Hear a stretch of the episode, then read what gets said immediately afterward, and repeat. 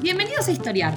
Este podcast fue creado y producido por la ASAI, Asociación Argentina de Investigadores de Historia. Un podcast sobre historia argentina, latinoamericana y mundial. Acompáñanos en este recorrido por el pasado para pensarnos en el presente.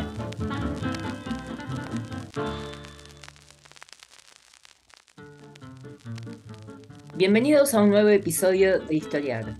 Hoy vamos a hablar sobre la historia de los juguetes y vamos a estar junto con Daniela Pellegrinelli y Paula Bontempo.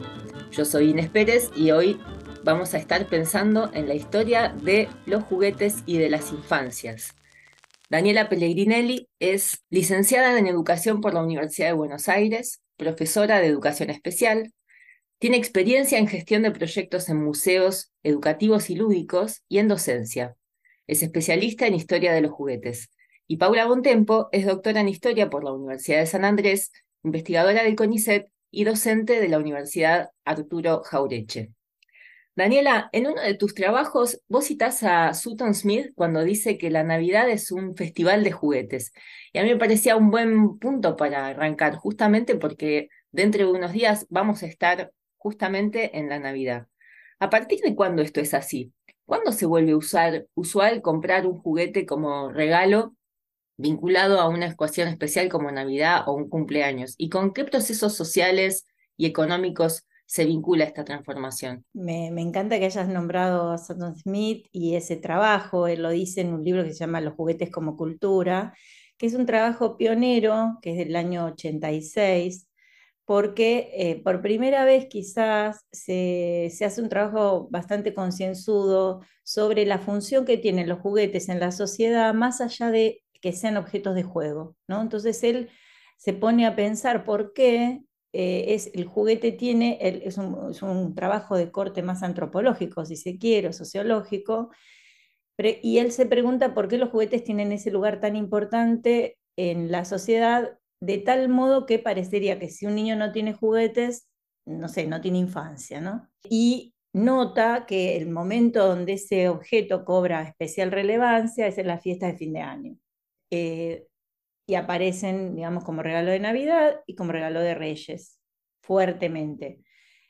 Obviamente que el trabajo, como digo, es del 86 y es previo a la, expansión del capitalismo de mercado, por lo tanto, hoy hay que leer esa situación, digamos, a través de la, del presente, porque hoy ya si bien claramente todavía se concentra en la compra de juguetes alrededor de las fiestas de fin de año, eh, el consumo, digamos, es muy intenso a lo largo de todo el año, se suman los cumpleaños, cualquier tipo de festividad, o sea que eh, no es tan claro esa relevancia en esa fecha particular en nuestros días. Eh, Creo que, bueno, él obviamente lo asocia al surgimiento de la idea de infancia moderna, pero sobre todo al vínculo que aparece hacia fin del siglo XIX o a la, vinculación intensa entre esa infancia y el emergente mercado de consumo, digamos, del capitalismo industrial, ¿no? Se van creando bienes para los distintos sectores sociales, la infancia va teniendo un lugar principal o no principal, sino especial o específico, y por lo tanto va a haber una producción de bienes específicos para esa, ese sector de la sociedad que también se está delimitando.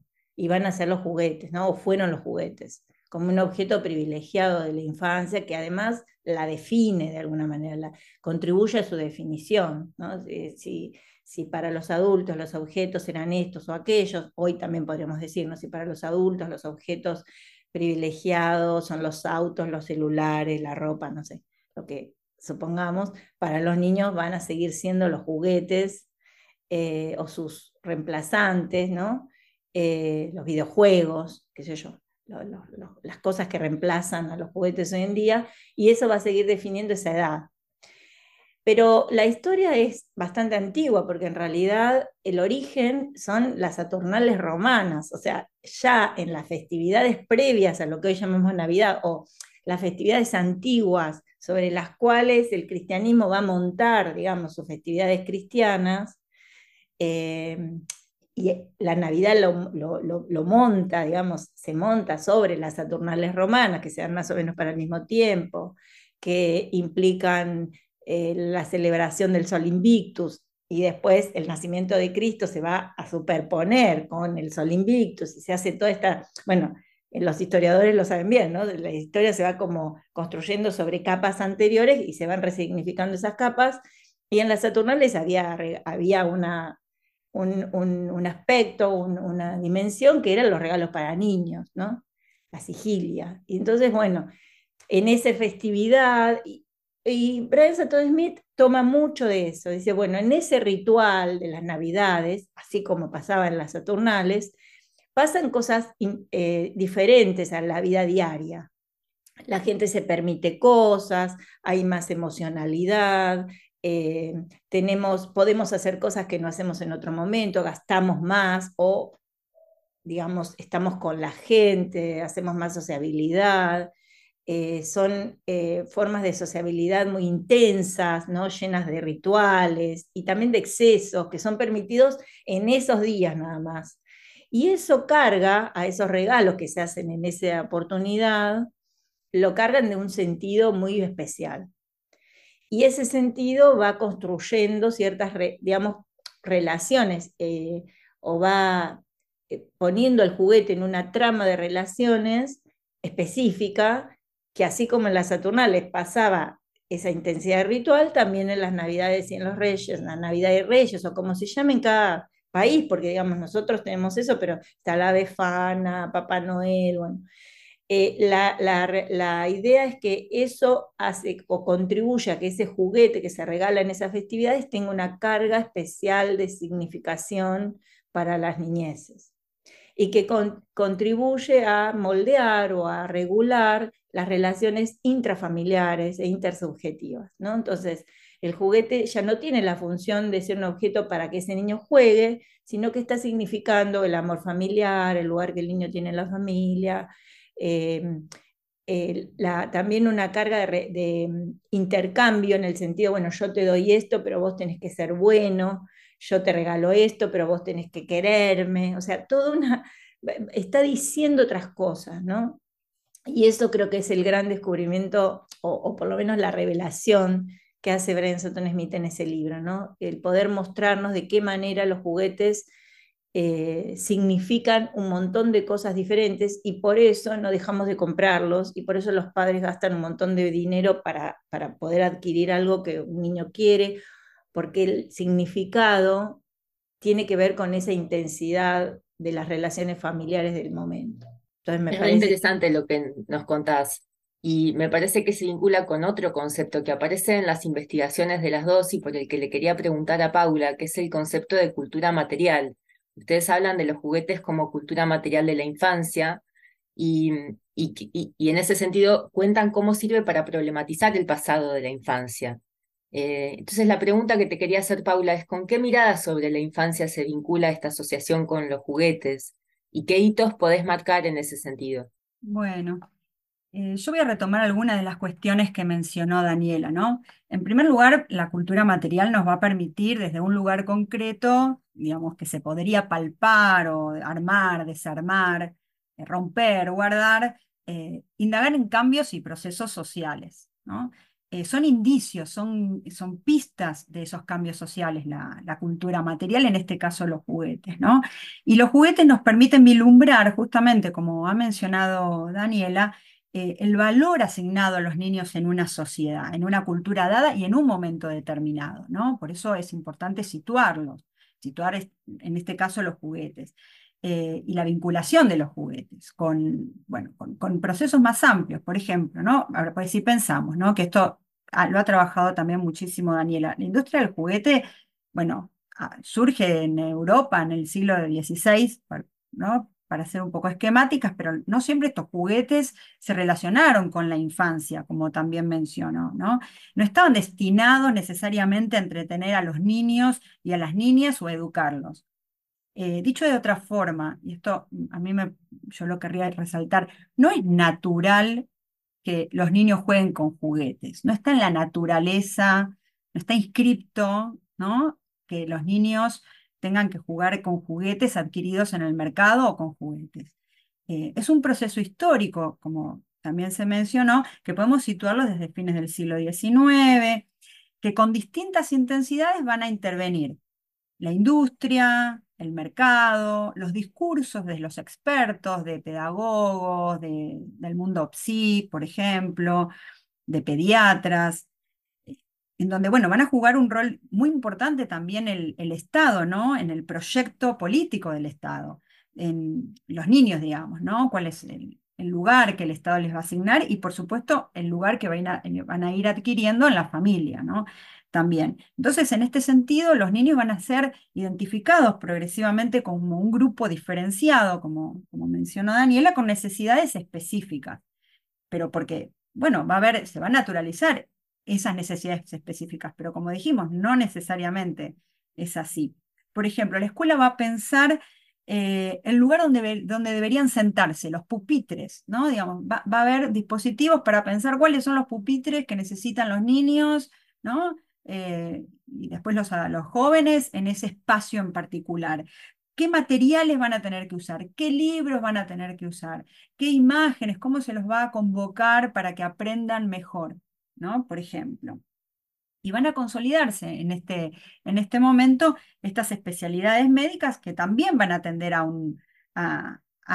este grupo particular, a los niños, digo, a los pediatras. No, existían como pediatras, ¿no? Porque los niños necesitan un médico que, que, eh, que pueda interpretar eh, su mundo ¿no? físico y, bueno, mental. Eh, después, ¿no?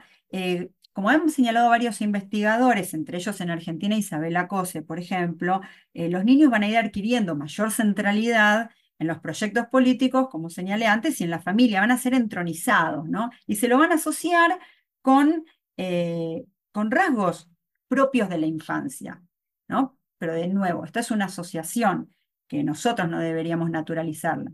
Eh, que por ejemplo ahí se encuentra el juego y el juguete, que van a quedar dentro de ese universo. Voy a dar un ejemplo quizás, ¿no? Muy tempranamente, eh, en diciembre de 1900, Caras y Caretas, una conocida revista de ese momento, señalaba que los juguetes habían sido hechos para los niños y la fiesta de Navidad y el Año Nuevo para que se compren los juguetes y se rompan, ¿no? Entonces uno aquí se puede preguntar, primero es una asociación muy fuerte y bastante temprana en un medio de comunicación ¿no? masivo para, de esta asociación de niños y juguetes. Y lo otro uno se puede preguntar cuántos niños podían comprar un juguete en 1900, ¿no? Acá Daniela es especialista en, esto, pero la asociación está, aparece y la vuelve a reiterar años después y, y, se va reiterando en los medios de comunicación, los niños y los juguetes. Otras asociaciones parecidas van a ser los niños y los dulces también, ¿no? Pero los niños y los juguetes eh, va a aparecer muy, muy fuerte. Entonces, estudiar la cultura material, en este caso los juguetes, nos permite indagar en qué niños y niñas se pensaba, por ejemplo, en el pasado, nos permite imaginar qué usos se les daban los propios niños, ¿no? Nos hablan de los niños, pero de sus padres, de sus madres, de la industria, del estado de las jerarquías sociales también, ¿no? Eh, nos hablan de la centralidad del mercado en los cambios sociales. Son indicios de momentos políticos, por ejemplo, eh, y con esto quizás me van a entender, en, el 83 hay un juego de mesa que se llama democracia, ¿no? Eh, por ejemplo. Bueno, y así hay, hay, muchos, hay muchos ejemplos. Ahí vos eh, pusiste en juego una noción por la que justamente les quería preguntar a las dos, que es esta figura del niño consumidor que de acuerdo a lo que ustedes han trabajado en, sus investigaciones, da lugar a fuertes ambivalencias. Entonces les quería preguntar a ustedes qué tensiones expresó esa figura, la del niño consumidor, en distintas coyunturas. Eh, bueno, no sé si llego yo para que hagamos ping-pong. Algo, antes de contestar eso, quiero comentar algo de lo que está diciendo Paula, que me parece interesante, y es esta idea de naturalización. Cuando naturalizamos estas cuestiones, no vemos su cualidad performativa, ¿no? O sea, pensamos que en realidad compramos juguetes porque el niño los necesita y no percibimos que compramos juguetes para definir una infancia que juegue, que es una idea teórica que se va construyendo, como bien explicó ella, a lo largo de varios siglos, ¿no? a, través de la vinculación entre educación y juego, es muy intensa a partir de Rousseau y Pestalozzi, ¿no? y lo van retomando todo, Frebel, ¿no? Entonces, esos pedagogos que van definiendo el mundo infantil y escolar, que después la escuela va a ser un parámetro, porque como es la institución de la niñez, de alguna manera no la podemos dividir tanto, separar tanto de la definición de infancia, porque todas las infancias mayormente pasan por la escuela o son redefinidas por la escuela y por todo lo que la educación dice de las niñeces. Eh, pero ahí no, no, no, vemos esa cualidad performativa, ¿no? Que es qué hacen esas ideas sobre las infancias, cómo las van redefiniendo, porque se esconde eso tras la idea de naturalidad, el juego, los juguetes, eso también hace que no liguemos la idea de juego a los adultos, por ejemplo, al mundo adulto, y la verdad es que el mundo adulto también juega, pero eso es como una cosa ignorada, eh, aunque esté, digamos, en evidencia. Eh, bueno, voy a la cuestión del niño consumidor. Yo lo voy a asociar como a esas tensiones al, último caso que analicé mucho, que es Marilú, la muñeca Marilú, esa muñeca argentina que nace en el 32, que se deja de producir en el 61, que dura casi, eh, casi 30 años en el mercado, con distintas, obviamente, modificaciones, tanto en su materialidad como en su significación. Eh, y justamente una de las ideas es que esa muñeca condensa todas esas tensiones, ¿no? Porque si bien, y como ha trabajado Paula a través de, eh, Marilu tenía su propia revista, es un desprendimiento editorial Atlántida, pero hacia el mundo de la industria juguetera, pero a la vez se mantiene vinculada siempre con la prensa, porque tiene su propia revista, a través de la revista se construye toda esa eh, promoción permanente de productos, bueno, ya lo, ha trabajado bien, lo sabe perfectamente y lo va a explicar seguramente, em, pero eh, eso se da en una tensión, o sea, no es que solamente se, se ve a las niñas, eh, a las mamitas de Marilú, a las sobrinitas de tía Susana, a las primitas, que eran como los nombres de esa familia ficcional que se crea alrededor de esa muñeca, sino que justamente se crean todas significaciones que promueven un cierto estar en el mundo, una construcción de una identidad, y en esa identidad se puede participar de una revista, lo que implica una, una acción pública para una niña, ¿no? Se puede publicar, se puede publicar una carta, te podés comunicar con una niña que está lejos, podés contarle de tu vida. Contarle de tu vida implica que la puedas repensar a tu vida, porque si no, no la podés contar. Eh, y la idea de mandar una foto, que esa foto sea publicada en la revista, con lo que eh, significa que hay toda una posibilidad de hacer una vida pública que es diferente de la vida privada, ¿no? Y eso es una enseñanza de esa eh, función política, podríamos decir, de, cualquier niña, el, el, hecho, sobre todo que son niñas, ¿no? Con lo que implica para una mujer, una niña de los años 30, tener una participación pública. Y esa participación pública está siempre en tensión entre poder hacerlo, pero las restricciones que te van a poner por género o, por edad, que es, hay cosas que no podés. Vestirse bien es algo vinculado al consumo, porque me enseñan a qué tengo que comprar, qué no debo comprar, pero también me están diciendo cuál es mi mejor imagen para presentarme públicamente, una imagen que me permita operar en ese mundo sin ser este, castigado por eso, pero a la vez eh, también comprendiendo las restricciones que tengo como mujer, como niña, para hacerlo, ¿no? Porque si me visto demasiado exageradamente, me van a... Eso tiene la moda también, ¿no? Por eso cuando Marilú, yo la analizo como una muñeca de moda, se juntan todas esas tensiones de los juguetes en sí con las tensiones del mundo de la moda, que son esos también, ¿no?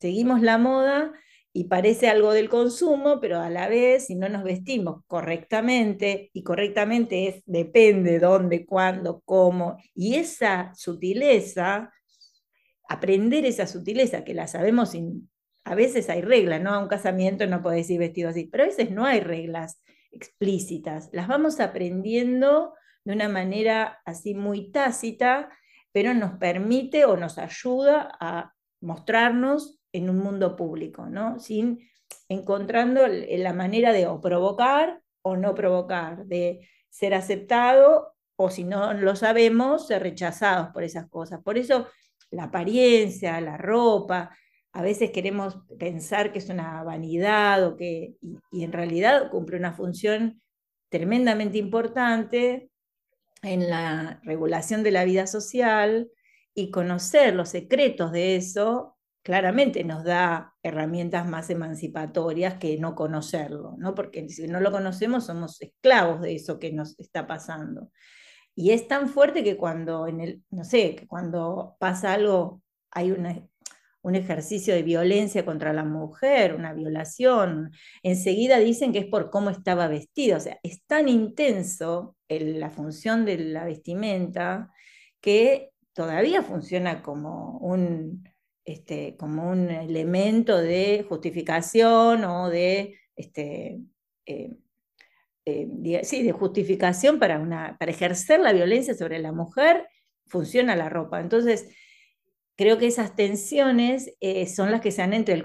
Yo pongo este ejemplo de la ropa, pero podríamos aplicarlo a distintas cosas esta tensión que se da en Marilú, ¿no? Eh, entre, que por momentos parece una muñeca y un fenómeno que solo invita a las niñas a volverse consumidoras, pero a la vez y en paralelo eh, aparece toda esta otra dimensión eh, que es mucho más este, compleja, ambigua, ambivalente, pero que a la vez da oportunidades de, de ocupar un lugar en el mundo que no es el de la mujer sujetada, ¿no? Entonces, entre esa sujeción, no sujeción, ahí hay todo el tiempo un, ida y vuelta y no se puede separar. Es como, eh, no es que Marilo es buena o mala, o sea, no se puede separar eso, se da como a la vez, un poco podemos pensarlo como en Barbie, ¿no? O sea, las muñecas de moda tienen esa, esa tensión fuerte, todas. En mi caso, a mí me gustaría retomar ¿no? la idea del niño consumidor para separarla del niño consumista, ¿no? Que es, o, quizás otro fenómeno.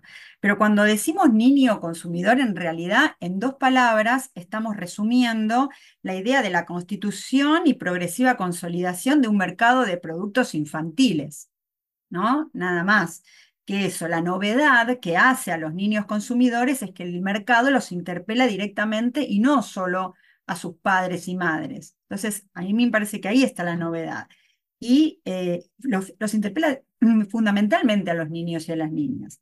Eh, pero la verdad es que deberíamos preguntarnos, ¿por qué no va a haber niños consumidores si los niños no están ajenos a la, a la vida cotidiana en la sociedad? ¿no? ¿Por qué no habría niños consumidores eh, si forman parte de la sociedad de consumo?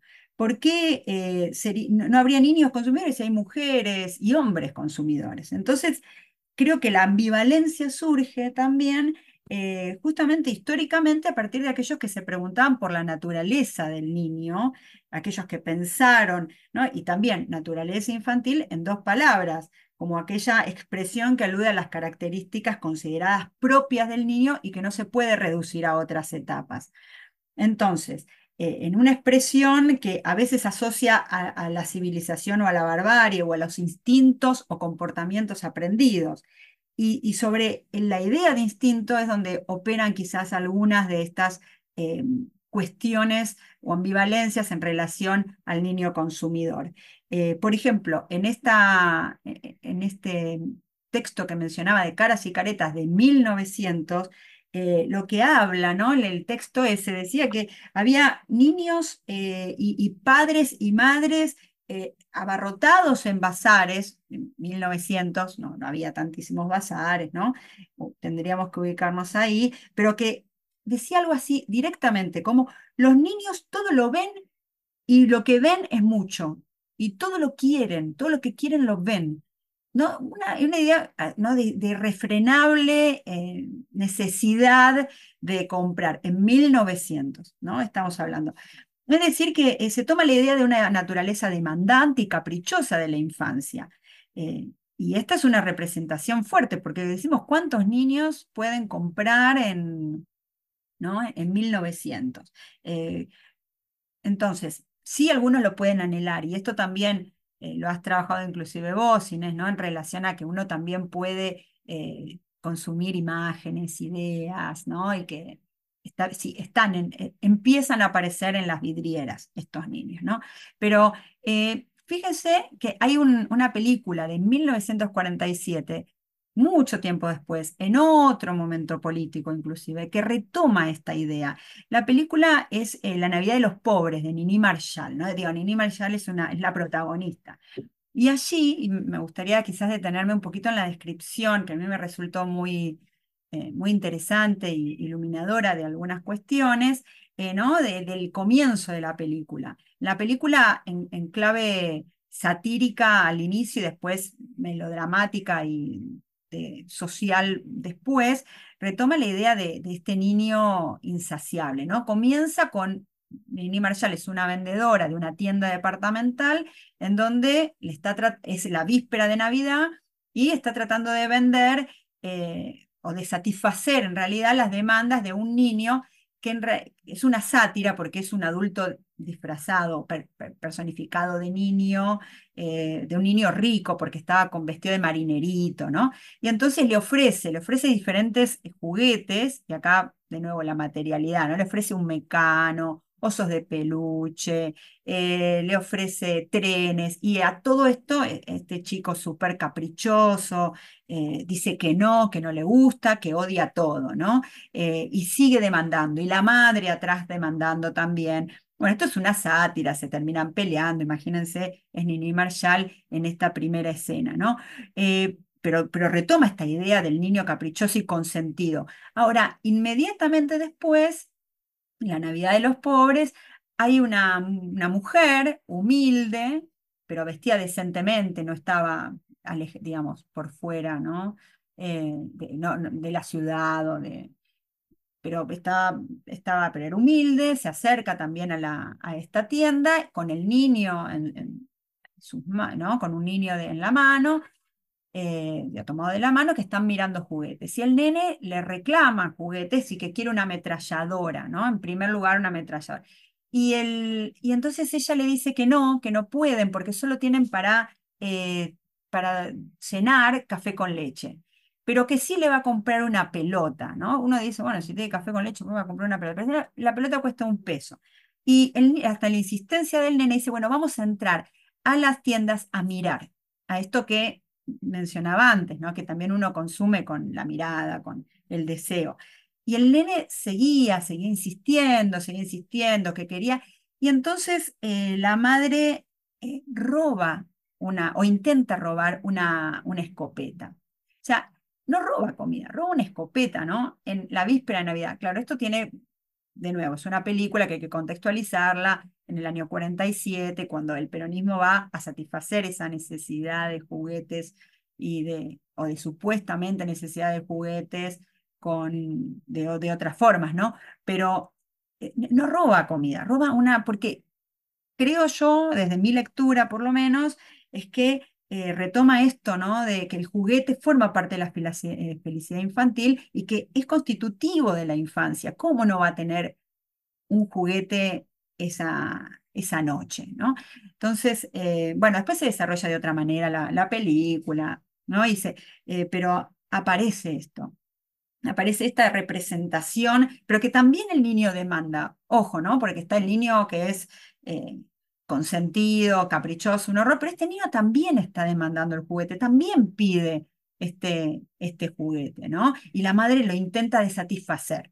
Bueno, la verdad es muy interesante todo lo que están contando, me parece que da para, para pensar muchas más cosas, como, como bueno, las desigualdades en las infancias, eh, las dos hablaron sobre Marilú, bueno, son varias cosas que les voy a querer preguntar después de esta pausa. Vamos entonces ahora a una breve pausa y seguimos con Daniela Pellegrinelli y con Paula Bontempo hablando sobre la historia de los juguetes. Este es el podcast de ASAIG, la Asociación Argentina de Investigadores en Historia. Te invitamos a asociarte y a seguirnos en las redes, en Twitter, en Facebook e Instagram. Toda la información sobre la asociación la puedes encontrar en nuestra página asaig.org.ar. Te esperamos todos los sábados con un nuevo episodio de Historiar sobre los grandes temas de nuestro pasado. abordados por especialistas e historiadores profesionales de manera cordial pero rigurosa. Seguimos con nuestro episodio de hoy. Bueno, seguimos conversando en, el episodio, en este episodio de Historiar sobre la historia de los juguetes con Daniela Pellegrinelli y Paula Bontempo. Y ahora les quería preguntar, retomando esto que venías hablando, Paula, de, del niño consumidor y de esta construcción del anhelo, em, de esta historia tan linda de la película de Nini Marshall sobre las desigualdades en relación, que surgen en relación a los juguetes y las infancias. ¿Qué, nos podrían decir?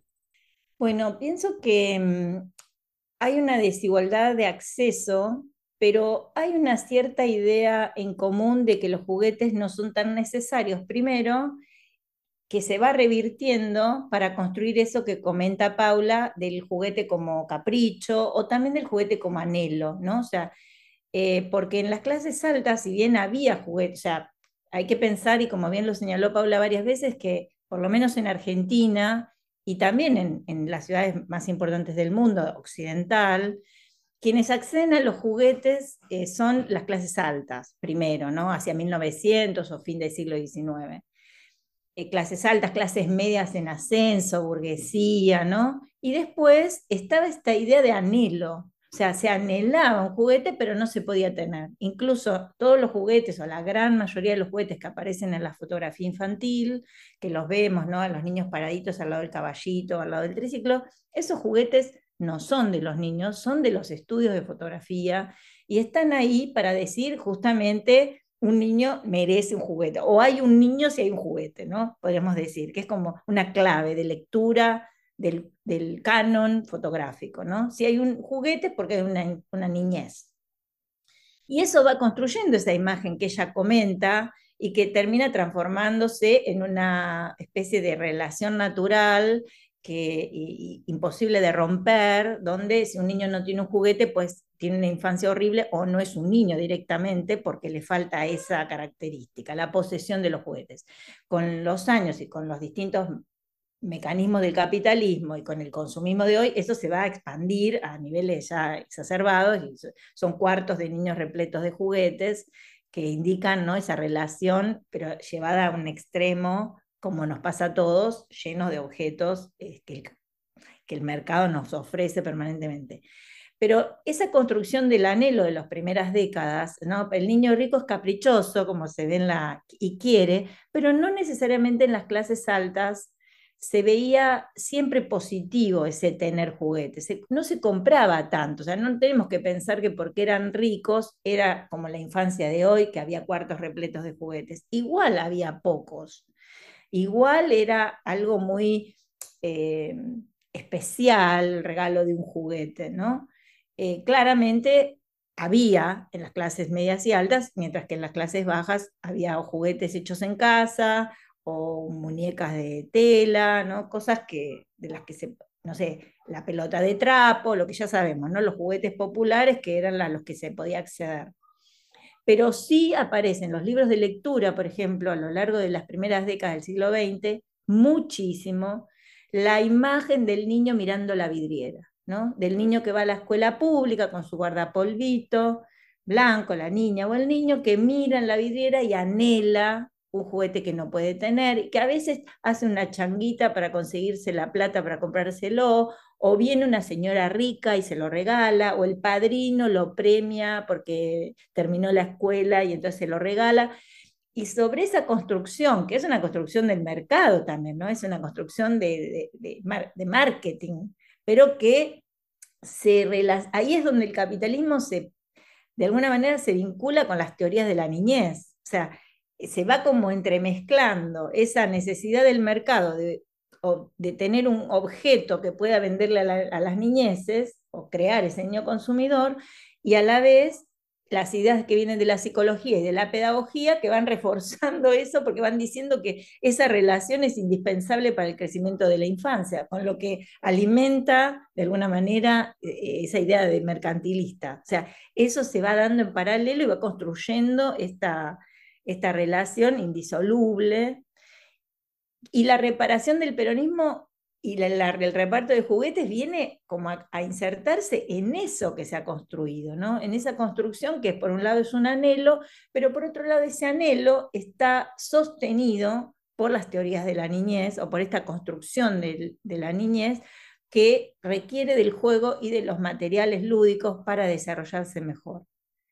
Y esa, esa vuelta de tuerca es indispensable para entender esa, esa característica de indisoluble y de por qué no podemos sustraernos, ¿no? Porque si el juguete, se, eh, em, acá otra vez, como viene diciendo Paula, como símbolo de la materialidad de la infancia, es aquello que garantiza el buen crecimiento y el buen desarrollo mental y físico de un niño, ¿cómo, cómo le vamos a escamotear ese objeto? ¿No? Es imposible.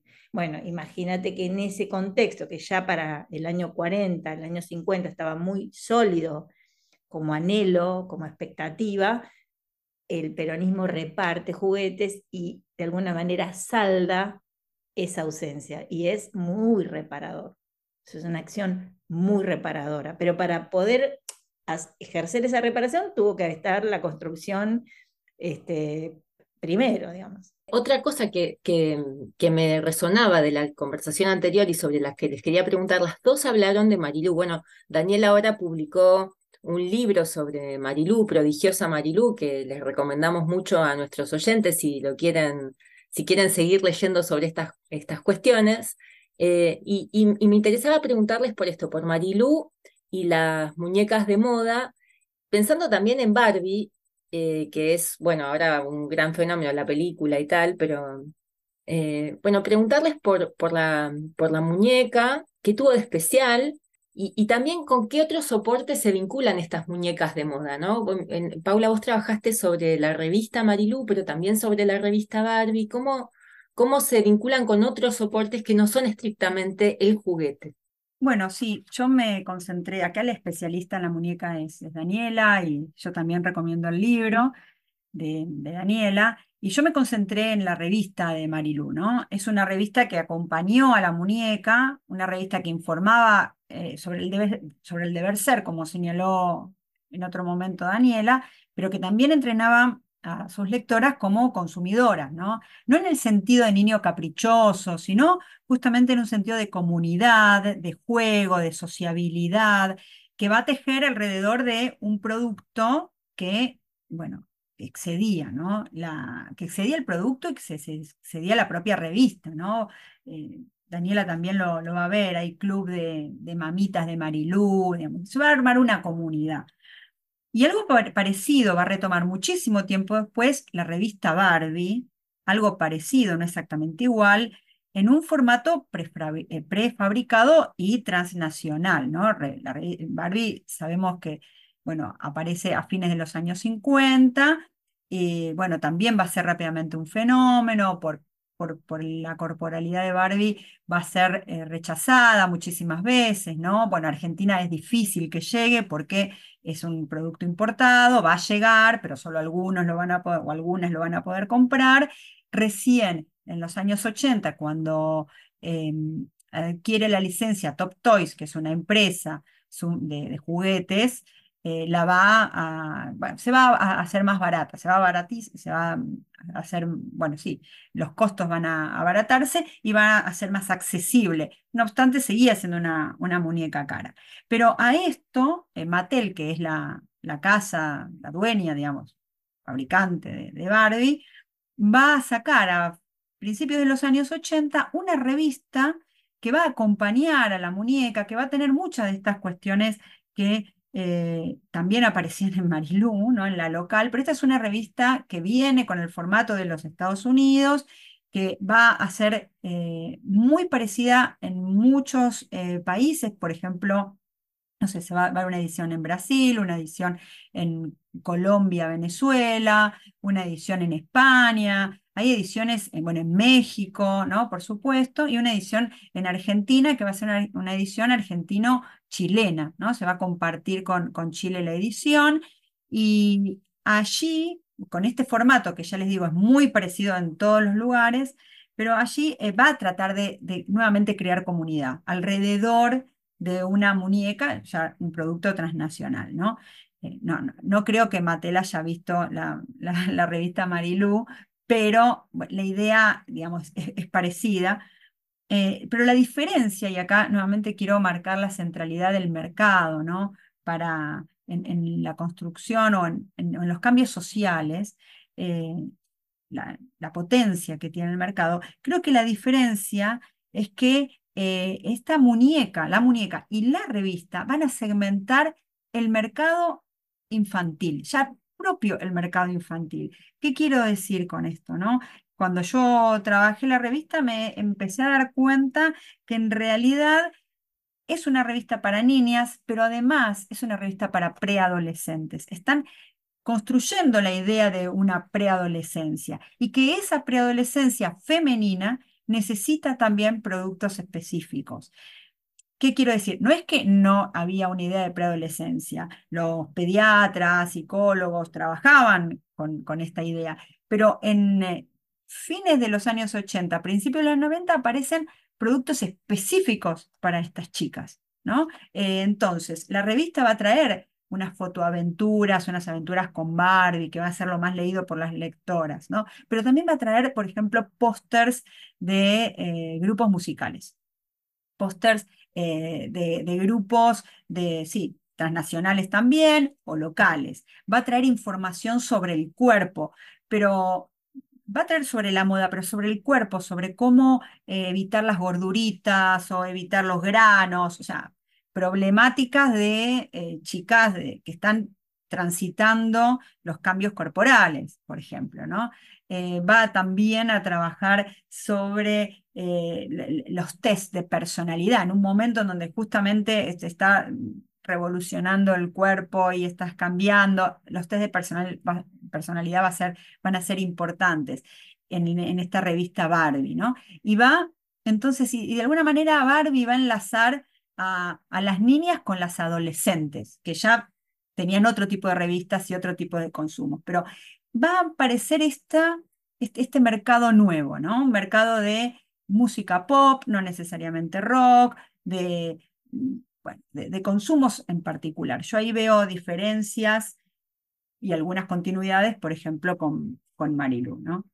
Bueno, eh, me parece genial lo que cuenta Paula. En realidad, eh, desde mi punto de vista y, un poco lo que expreso en el libro, es que este pacto entre las muñecas y la prensa de moda es antiguo, digamos, ¿no? Por eso, por eso vuelve, vuelve porque es un formato ya creado en el siglo XIX, incluso antes, cuando eh, la moda empieza a constituirse como un sistema, empieza a haber una relación entre las muñecas y las revistas. Por ejemplo, una primera relación va a ser que para ilustrar las primeras revistas de moda no se utilizan maniquíes de personas, porque todavía esa idea no existía, sino que se visten muñecas y esas muñecas son las que se dibujan para ilustrar los modelos, digamos, que van a salir en las revistas del siglo XVII, siglo XVIII. Y a partir de ahí esa relación entre moda y muñecas es persistente, e incluso empieza antes, ¿no? Con las muñecas embajadoras de moda que viajaban por toda Europa.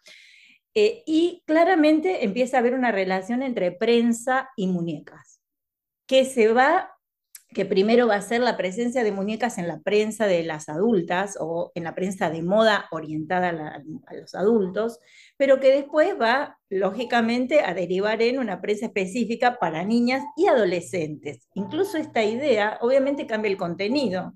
¿no? En el siglo XIX la revista no va a traer nada que tenga que ver con una cultura masiva, por ejemplo, no digo rock porque no existía, pero nada que tenga que ver con una cultura masiva del entretenimiento. Es, ese vínculo no está, pero sí hay una idea de jovencitas, ¿no?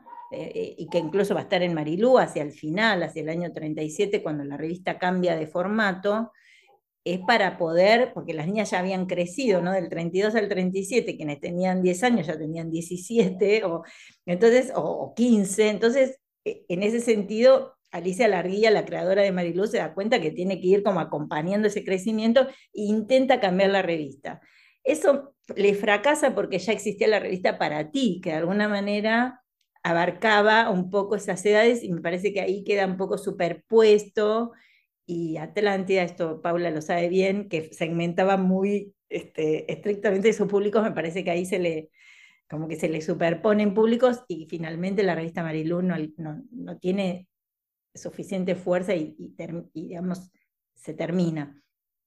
Pero esta, relación entre moda, niñas, muñecas, sociabilidad, está desde el vamos, podríamos decir, ¿no? desde el vamos de nuestra sociedad occidental, tal como desde el capitalismo, ¿no?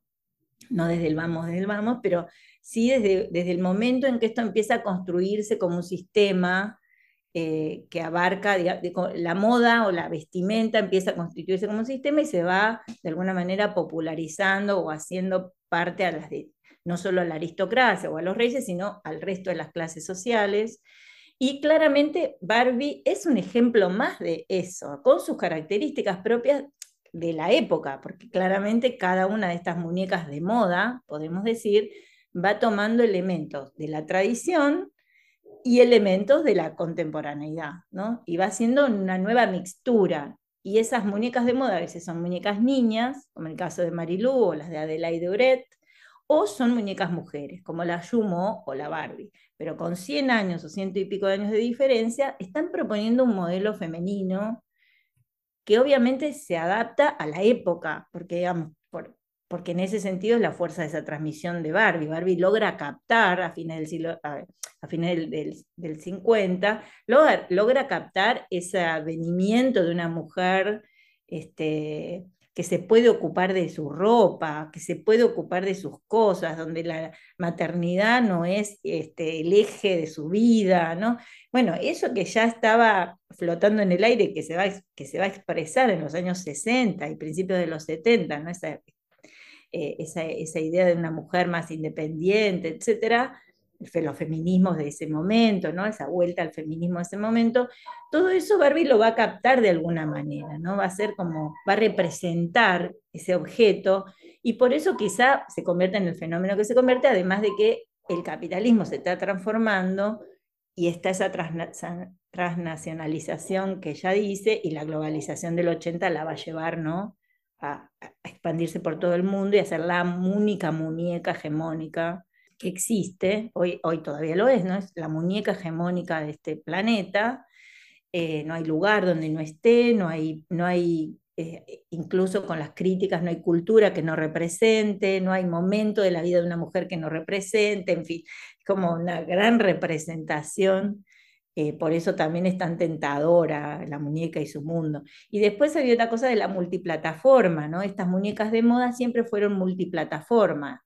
Eh, un, concepto actual, que bueno, medio anacronismo aplicarlo hacia atrás, pero esta idea de que vos podías entrar a ese fenómeno a través de distintas cosas, y quizá ahí está segmentado, ¿no? Porque quien podía comprar la revista, quizá no se podía comprar la Marilu. Puede pasar ahora, ¿no? Quien se podía comprar la revista de Barbie, esto no lo sé, Paula, quien se podía comprar la revista de Barbie, quizá no tenía todas las Barbies que tenía otra niña que podía comprar las Barbie, capaz tenía una sola o ninguna, ¿no? O tenía la copia de Barbie porque la revista es más barata que la muñeca, es más accesible. Entonces, son como puertas de entrada a un mismo mundo y de hecho en el caso de, la, de Marilú lo expresan, las chicas se escriben entre ellas, forman parte de la comunidad Marilú, pero dicen no tener Marilú, no tener la muñeca Marilú, pero se sienten parte igual del mundo Marilú a través de la revista de Marilú, a través de esa familia inventada que es que son sobrinas de tía Susana, aunque no tengan la muñeca Marilú. Y ahí hay un fenómeno fuertísimo porque es de una pertenencia que no está asociada a la posesión del bien, sino a una, una especie de comunidad de códigos o de modos de pensar o de gustos que que está más allá de si tengo la obviamente la anhelan a la muñeca, pero bueno, no la tienen. Y eso no impide que, eh, que no absorban y compartan un mundo de referencia y un código en común, ¿no? Y eso yo creo que es lo que hace a Marilú un fenómeno tan importante y obviamente Barbie tiene mucho de eso y más, ¿no? Porque se agrega todo lo del el mundo contemporáneo que creo que, bueno, en eso se parecen, creo que hay muchas continuidades, hay algunas diferencias, pero hay muchísimas continuidades.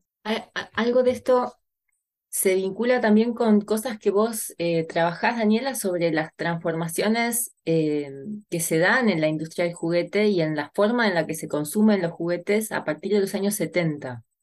Em, pensaba cuando hablabas de esto en, los dibujos animados, por ejemplo, y cómo es otra de las entradas posibles. ¿Podés contarnos un poco más de esto? Cuando aparece la televisión, los juguetes enseguida aparecen en la televisión, ¿no? O sea, tienen un lugar en la televisión, no solo como publicidad, porque digamos, hay que pensar que eh, el, primer juguete que tiene su publicidad es el señor cara de papa, ¿no? inaugura la relación entre televisión y juguetes.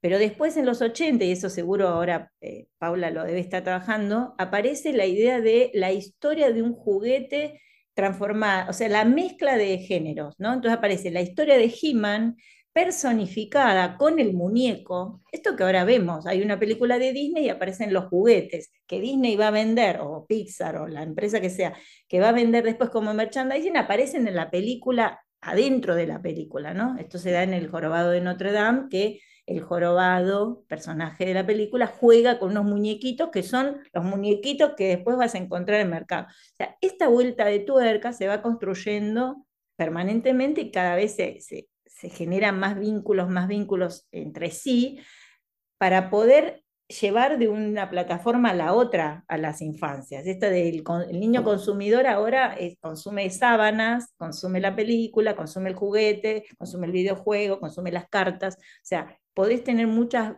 eh, entradas, ¿no? Pero eso se va a dar primero a partir de los años 70, cuando las empresas cambian sus formas, sus formas de constituirse. Eh, tanto en el mundo y acá en Argentina se ve por sustitución de importaciones, las empresas eran empresas familiares, fábricas pequeñas que se habían ido creciendo, que tenían nombre y apellido, que vos ubicabas al fabricante, pero ya a partir de los años 70 y mucho más cuando se va globalizando, digamos, la economía, son sociedades anónimas o son grandes conglomerados que tienen, venden muebles, venden autos y de pronto tienen una línea de juguetes. Entonces hace muy difícil, o sea, el modelo de familia cambia, a pesar de que algunos sobreviven, porque por ejemplo hoy Ruibal, eh, Dimare, Rusty y, eh, Rusty y Blocky siguen siendo familias, digamos, eh, fabricantes, uno puede ubicar ahí a las familias, pero eh, no es lo más común. Lo más común son más bien sociedades que no las podés este, em, imaginar como empresas familiares, sino que son negocios, podríamos decir, ¿no? Negocios, el del mundo de los negocios. Entonces ahí eh, lo que se fabrica se tracciona mucho en relación a si, a si es exitoso y cuánto dinero va a producir, porque justamente no es ya un mito familiar o una o no, está esta épica familiar de fabricar ciertos juguetes, sino que es el mundo de los negocios y se rige por eh, una, una, lógica bien del rendimiento económico, digamos, ¿no? La industria juguetera en este sentido. Y eso va a cambiar en los 70 mucho y en los 80, cuando viene, después, digamos, de la apertura de importaciones y la globalización 80-90, esto se va a expandir y ahí aparecen las licencias. Y, por ejemplo, como contaba Paula, Barbie va a tener licencia de Top Toys, pero Barbie le va a restringir a Top Toys. O sea, siempre que hay licencias, lo mismo va a pasar con Playmobil y Antex. Siempre que hay una licencia, hay una restricción, que es, vas a producir modelos más viejitos o del año pasado, los de este año no los vas a poder producir, porque eso se los va a quedar la, la empresa principal. O sea que lo que va a ir, lo que llega, esto que se populariza, no es el último modelo de Barbie. ¿Por qué? Porque, bueno, porque lógicamente, si no, la, empresa tiene que, porque esta lógica que digo del rendimiento y del negocio hace que eh, Mattel tenga que proteger, digamos, su, su ganancia. Entonces, gana si los modelos antiguos se van a los países periféricos y los pueden producir ahí las empresas, pero los principales siguen siendo producidos por Mattel. Por otro lado, en ese momento se globaliza la industria, no se produce todo el, se compran las grandes empresas, Mattel y Hasbro son, eh, Mattel compra un montón de pequeñas empresas, se convierte en un conglomerado, Hasbro se convierte en un conglomerado, desaparecen las pequeñas fábricas de juguetes en Estados Unidos y en todo el mundo, se, se unifican, digamos, atrás de Hasbro y Mattel, un montón de pequeñas empresas y eso eh, restringe un montón la variedad de juguetes que puede haber, las formas productivas, bueno, eh, todo el proceso que ya conocemos. Y, vinculado con esto, y un poco para retomar el inicio, porque ya nos estamos acercando al final de nuestro podcast,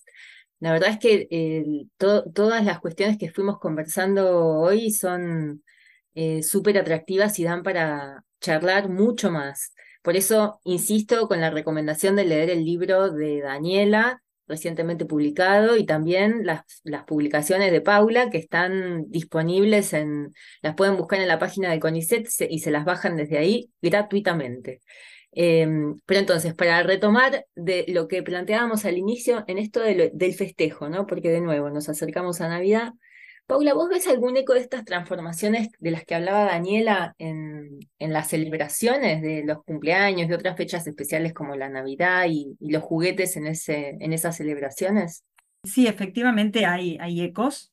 Quizás, eh, quizás uno lo que podemos ver es a lo largo del siglo XX cómo se va normalizando cierta forma de festejar, cierta forma de Em, los cumpleaños e inclusive la Navidad, ¿no? Por ejemplo, la incorporación lentamente del árbol de, de Navidad, o bueno, y que se va a normalizar y va a ir desplazando al pesebre, pero esto ya se ve muy temprano también, ¿no? El árbol, por ejemplo, de Navidad. Y en relación a los cumpleaños también, efectivamente va a haber cambios, pero eh, y, a lo largo de todo el siglo se va a normalizar una forma de festejar, de invitar, de cómo tiene que ser un cumpleaños. Sin embargo, quizás la, en, relación con lo que está comentando Daniela, el cambio más importante, donde yo veo un quiebre, en donde podemos decir, no, los cumpleaños ya no son parecidos al pasado, son en los años 90. ¿no? En los años 90, con la globalización y con eh, la comercialización de la vida privada, ¿no? de esta y de la exposición al mismo tiempo, los cumpleaños cambian. Entonces, cumpleaños que antes se hacían en lugares públicos, es decir, en la calle había, los chicos salían a jugar en sus cumpleaños, pero era un evento privado que se invitaba a los chicos del barrio, ¿no? En los años 90, estos, eh, el cumpleaños comienza a cambiar, empiezan a aparecer, por ejemplo, los peloteros, o sea, lugares privados, nuevamente estandarizados, ¿no? Todos los cumpleaños son parecidos, eh, performateados, tienen un tiempo, no, duran toda la tarde como podían durar antes, los chicos tienen actividades eh, específicas en un tiempo determinado, hay momentos del cumpleaños, se mantiene la torta, por supuesto, pero hay cortes, eh, digo, está todo programado por el evento, ¿no? Por el lugar que propone eh, y bueno, ahí me parece que son los cambios más, más importantes y que se asocian ya a otros productos como por ejemplo McDonald's, ¿no? Los cumpleaños en McDonald's, en donde ya no es un evento solamente privado, sino que a veces se festejan tres cumpleaños simultáneos, ¿no? Son eventos públicos parecidos, todos están esperando eso. Eh, está bien, no van a decir, bueno, los chicos lo piden porque lo vieron de otros, pero ahí cambia este sentido ¿no? del festejo. Muy poca gente decide festejar en sus casas por eh, tiempo, por lugar, por, bueno, por, eh, por disponibilidad, ¿no? Entonces, ahí ha cambiado, creo que justamente todo esto cambia, ¿no? Y se asocia, por ejemplo, el juguete muchas veces, eh, perdón, el cumpleaños a un personaje, quizás, ¿no? Puede ser el de McDonald's, puede ser el de sino temáticos, ¿no? Eh, Barbie, bueno, últimamente eh, muchas chicas festejaron con Barbie y con, hicieron las cajas, ¿no? Caseras, muchas veces las madres, pero hacían las cajas de Barbie, y, o todo rosa, o todo, en mi caso las chicas, pero puede ser cualquier otro personaje. Entonces, bueno, acá efectivamente eh, tanto creo yo el cumpleaños, la Navidad, los juguetes, están segmentando, ¿no? También por edad, por jerarquías sociales, por clase, por eh, raza, ¿no? Hay una segmentación importante, creo yo cada vez más de, de las infancias también. Bueno, yo les agradezco a las dos muchísimo, a Daniela y a Paula, haber aceptado la invitación de estar hoy acá en Historiar, el podcast de la Asociación Argentina de Investigadores en Historia. Fue para mí eh, súper atractivo, como les decía, y me hizo pensar mucho en, no solo en historia, sino en, en otras cosas, ¿no? en, cuestiones más eh, de la vida cotidiana. Así que espero que eso también haya pasado con nuestros oyentes.